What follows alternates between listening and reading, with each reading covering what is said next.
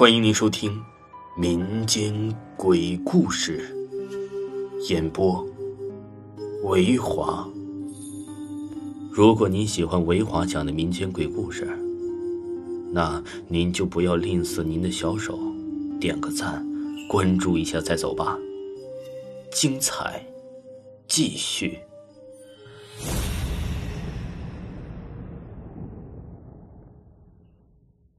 这第三个故事就是花鞋。新中国成立以前呢，郑州的八大胡同是现今二七广场、华林商厦往西这一带。解放以后啊，这里就建成了郑州市的新华书店。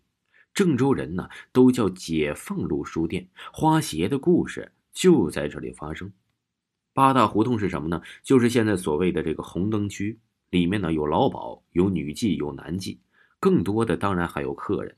那时候有个姑娘名叫花鞋，就是这个文章这个这个头据说生前呢，花鞋是八大胡同里面呢一个供人使唤的丫头，没有人知道花鞋生前的名字，不知道她从哪里来，听口音呢似乎是个南方人，甚至连她的年纪啊都是猜出来的，也不知道啊她是哪一年被卖到了哪里。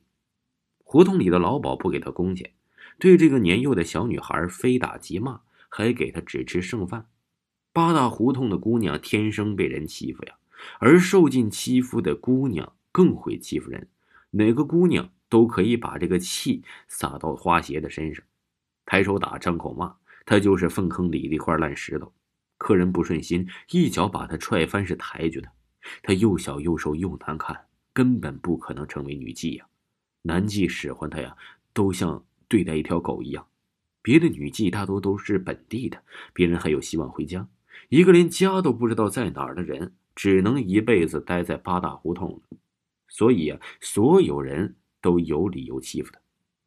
花鞋死的那一年呢，据说是一年的冬天，他太饿了，就偷偷吃姑娘吃的东西剩下了不要的烧饼。花鞋从来没吃过这么好吃的东西。可是啊，这个时候啊，老鸨就发现了，在大街上啊，对着这花鞋就是一顿毒打，边打边骂：“你还想吃烧饼？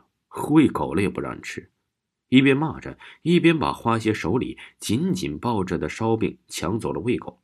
当时啊，这郑州的冬天是天寒地冻，老鸨又不给花鞋衣服穿，而且前一天他又刚被老鸨打过，遍体鳞伤，一层薄薄的布料已经和血。粘在了身上，结成了疤。